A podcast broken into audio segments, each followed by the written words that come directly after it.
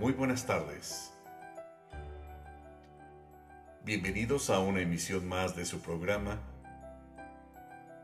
Defensa Fiscal Definitiva con su servidor Raúl López Villa. Solo en sinergiainteligente.com.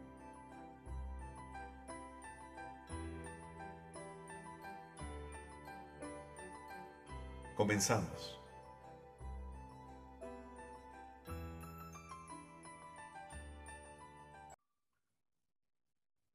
Es importante recordar que el famoso concepto de compliance es una figura importada, por decirlo de alguna forma, del common law del derecho anglosajón. Una figura que ha sido eficaz en el tema de la prevención de riesgos para las corporaciones.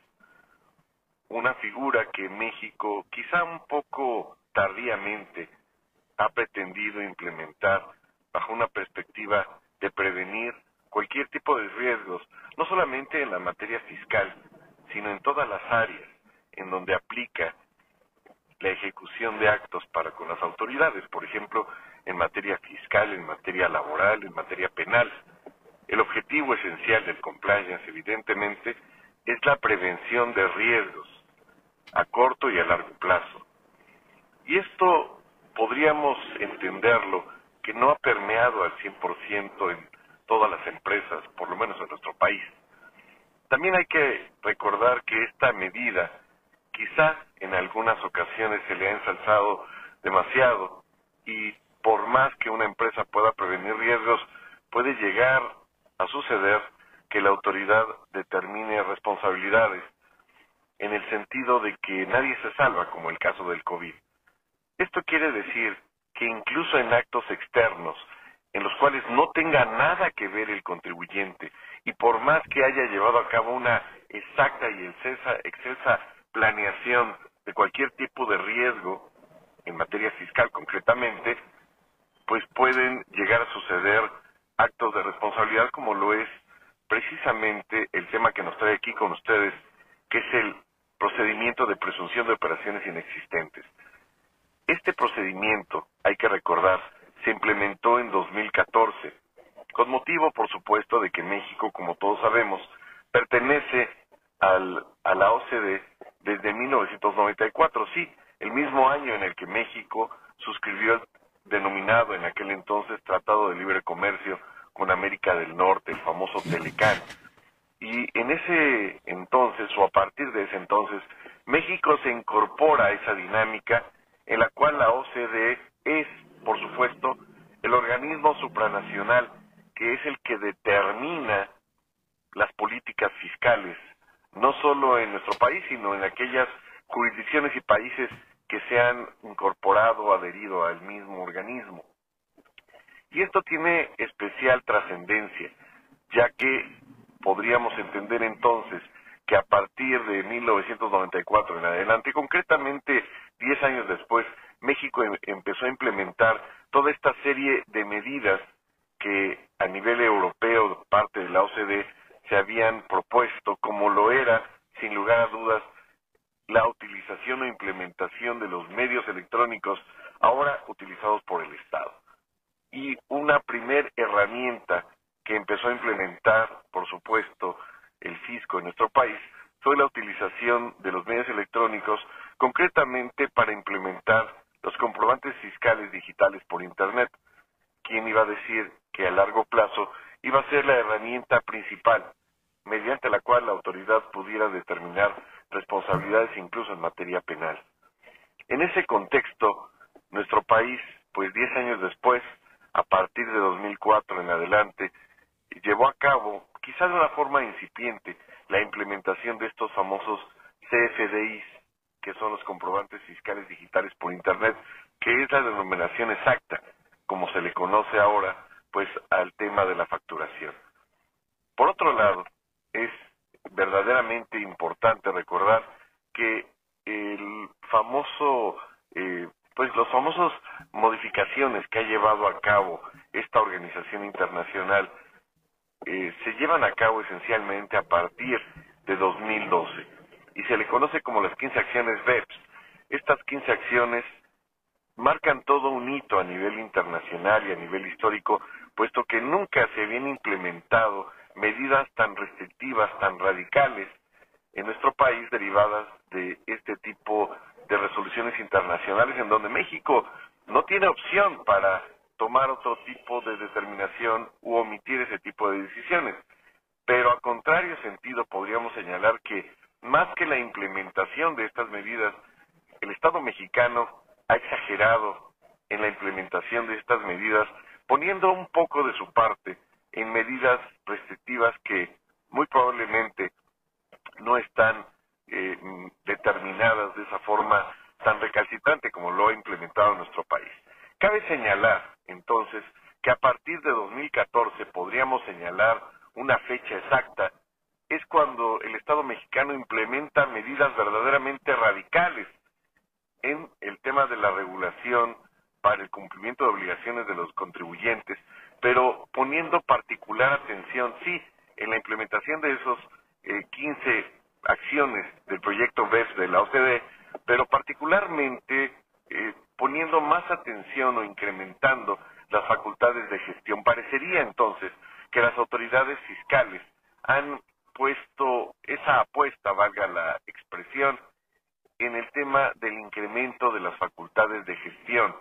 ¿Para efecto de qué? Sí, de recaudar mayores cantidades de ingresos y poder con ello pues eh, subsidiar toda esta serie de obras que particularmente en esta administración parece que es un barril sin fondo y parece que no es posible el recaudar lo esperado, máxime que a medio ya llevamos cuatro préstamos internacionales que si bien nos va estarían pagados hasta 2050. Sí,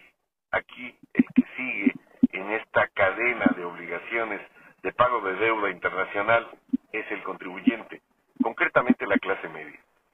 Pero regresando al tema de la implementación de estos 15 puntos BEPS de la OCDE, comentábamos que marcaba todo un hito a nivel internacional, puesto que este organismo, al estar adherido a él una serie de países de todos los continentes, de todas partes del mundo, advirtió y encontró que en distintos continentes, pues que en todas partes se cuecen habas, como dijeran en mi rancho, y en ese sentido, pues encontró que había habido defraudaciones, simulaciones de operaciones, que había eh, elementos que no se regulaban, diríamos al 100%, en temas de eh, lagunas de ley, como lo era, sin lugar a dudas, el tema del comercio electrónico. Y es así como esta serie de, eh, o este catálogo de determinaciones que propuso la OCDE llegaron a nuestro país de una manera verdaderamente radical. ¿Qué podríamos decir que llegaron de una forma radical? Pues porque el primer elemento del cual eh, pues utiliza esencialmente el Estado mexicano, como ya lo habíamos comentado, es la utilización de los medios electrónicos. Es decir, implementar, crear por primera vez un mecanismo de notificación o de comunicación entre la autoridad, entre el fisco federal y el contribuyente. Y a este mecanismo le dio el nombre de buzón tributario, es decir, el buzón tributario o esta especie de mecanismo de notificación entre el particular y la autoridad, pues vendría a ser tiempo después, es decir, a partir de 2014 en adelante, pues el mecanismo o la forma o fórmula más importante a través de la cual la autoridad tendría la posibilidad de notificar los actos y resoluciones administrativas. Hay que reconocer administrativas en materia fiscal y hay que señalar puntualmente que el sistema jurídico de notificaciones en materia fiscal efectivamente lo regula el artículo 134 del Código Fiscal de la Federación que en su fracción primera, a partir de 2014, establece puntualmente que las formas de notificación de resoluciones y de actos administrativos en materia fiscal se llevarán a cabo por buzón tributario de manera personal. Claro que podríamos señalar que existen otras formas de notificación que establece ese mismo artículo, como es la notificación por estrado, la notificación por edictos, pero la notificación más importante, podríamos señalar per se en materia fiscal, lo es sin lugar a dudas la notificación personal y también la notificación vía electrónica ahora por buzón tributario. Y esta reforma que todos sabemos de 2014 implementó la medida necesaria a cargo de los contribuyentes que estos, por supuesto, evidentemente, lógicamente, contaran con servicio de Internet. Y habíamos comentado en alguna sesión, pues que considerábamos que esta medida radical de implementar el Internet para con los contribuyentes, para con todos los contribuyentes,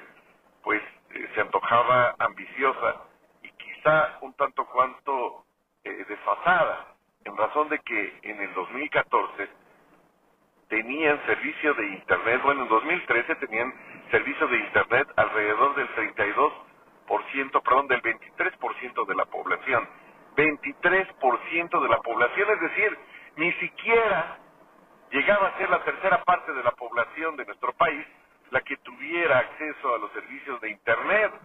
Entonces, ¿cómo el fisco federal tomó esa determinación radical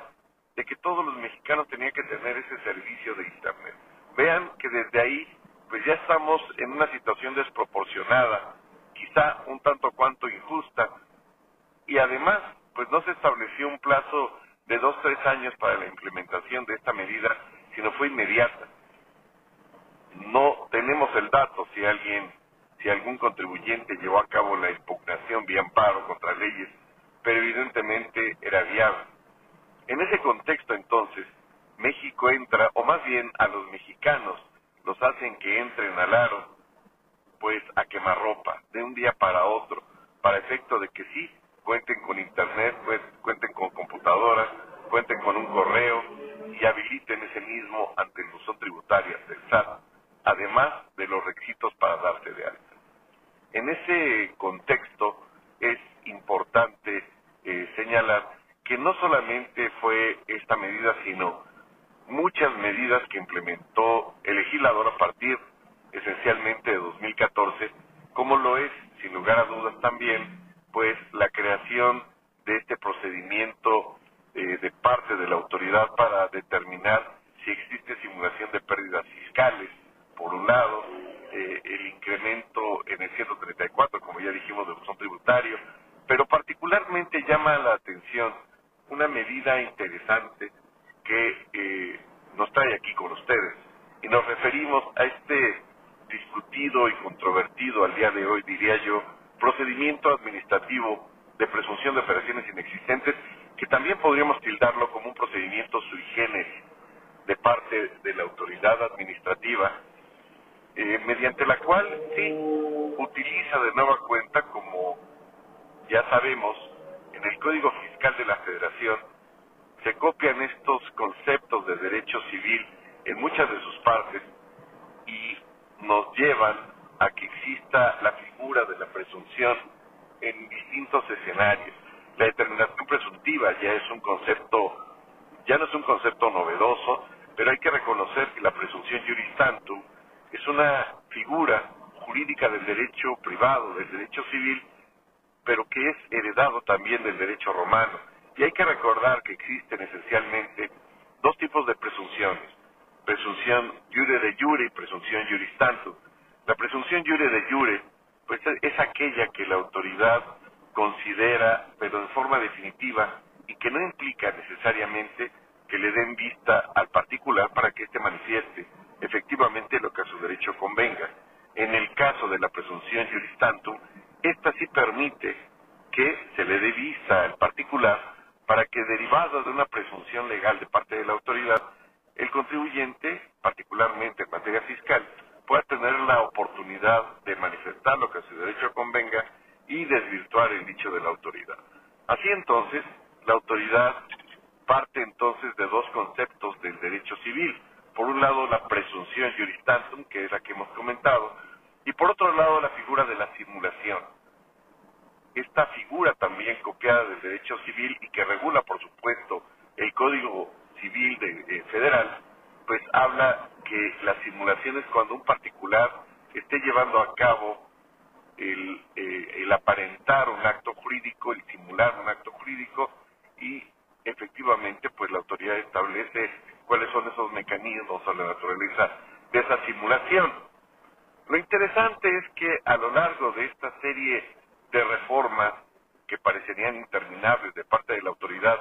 fiscal en aras de eh, implementar estos 15 puntos BEPS, pues ha ido incrementando estas figuras de la simulación. Tan es así que valdría la pena el comentario que en 2022 se llevó a cabo eh, otra reforma, bueno, gradualmente ha habido distintas reformas en 2014, 2018, 2020, 2021 y 2022 concretamente, las más importantes, y particularmente en la de 2022, el Poder Legislativo creó la figura de la simulación de actos jurídicos, un concepto verdaderamente interesante, complejo, pero desafortunadamente inacabado, valga la expresión, porque aprovechando el comentario del tema de la simulación, pues el legislativo estableció un procedimiento para que la autoridad, a través de las facultades de comprobación, concretamente de empresas relacionadas, cuando se trate de empresas relacionadas, pueda presumir que el contribuyente ha estado simulando actos jurídicos. Vean hasta qué nivel ha llegado la autoridad hasta para poder presumir, sin ningún elemento concreto de prueba, que un contribuyente está simulando actos jurídicos, sí, pero no nos define qué significa, qué se debe entender, por lo menos para efectos fiscales como acto jurídico. Y quizás sea un elemento esencial, básico, para partir de una premisa exacta y bien determinada y fundada y no dejar en estado de indefensión al contribuyente, definir desde un principio qué es lo que se debe entender por acto jurídico y no solo presumirlo. Claro, definir qué es un acto jurídico para efectos fiscales. Y es así entonces que regresamos al hecho de que en 2014, como habíamos comentado, se implementa una serie de medidas radicales como la es, lo es la simulación de operaciones inexistentes, que también la autoridad empieza a llevar a cabo los actos jurídicos del contribuyente, que si bien es cierto en el 69 no le denominan como acto jurídico sino como operaciones, pues sería entonces la primera vez que desde la perspectiva fiscal la autoridad se otorga atribuciones para poder validar, calificar la existencia de estos actos del contribuyente, de estos actos jurídicos, operaciones, para validarlas de alguna manera y establecer eh, la validez de las mismas señalando que estos existieron o no existieron. Es decir, la autoridad misma se convierte en juez y parte para poder llevar a cabo un procedimiento administrativo que existe en seis causales. La primera, por supuesto, y más evidente, es cuando la autoridad detecta que un contribuyente ha estado emitiendo estos famosos comprobantes fiscales, pero partiendo de la premisa interesante de que considere que el contribuyente no utilizó comprobantes, perdón, no utilizó activos personal o infraestructura. Este primer elemento eh, dice mucho porque la autoridad inicia un procedimiento o puede iniciar un procedimiento administrativo en contra de un contribuyente presumiendo que no cumplió de entrada con esos elementos y además lo exhibe públicamente. Esto es trascendental y diría yo muy delicado, porque suena hasta loable la labor de una autoridad administrativa que en aras románticamente de cumplir con los mandatos internacionales a nivel de prevenir la evasión y la defraudación fiscal, considere la publicación en medios de publicación, valga la redundancia, más importantes del país como lo es el diario oficial de la Federación y por otro lado la página de internet del SAT. Y así entonces exhibe al contribuyente, aun cuando, dicho sea de paso, en esta primera publicación, como se inicia prácticamente este procedimiento administrativo, pues sea para efecto de darle vista al contribuyente y por supuesto también notificándolo a través de la forma legal, diríamos, que previene el Código Fiscal, concretamente en su artículo 134. Quiere decir entonces que los otros mecanismos, es decir, la página de Internet del SAT y Diario Oficial, evidentemente, como lo hemos apuntado en este programa,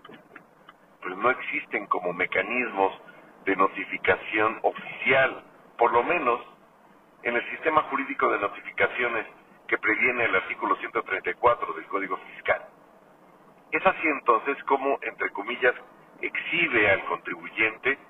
lo pone contra las cuerdas bajo un término boxístico y éste tendría que manifestar, que desvirtuar el dicho de la autoridad y para ello le da un plazo eh, que puede ser ampliado en primera instancia, que es un plazo de 15 días, para que el contribuyente desvirtúe sí el dicho de la autoridad y que podría ampliarse hasta cinco días más. Esta prórroga se da de una forma tácitamente porque no requiere la autorización de la autoridad siempre y cuando el contribuyente haya efectuado esa solicitud dentro de los 15 días. Y es así como entonces la autoridad inicia este procedimiento administrativo, pero es importante resaltar que el 69 en su primer párrafo señala en esta primera causal para el inicio de este procedimiento administrativo que cuando detecte que el contribuyente ha estado emitiendo comprobantes fiscales digitales sin esos elementos que comentábamos, pero cuando la autoridad detecte que el contribuyente ha estado emitiendo, ¿qué quiere decir eso? Pues que lo podría hacer para efectos retroactivos de cinco años para atrás. Vean lo interesante que esto implica. Pero antes de continuar, si les parece, vámonos a un corte comercial y regresamos en unos segundos. No se vayan.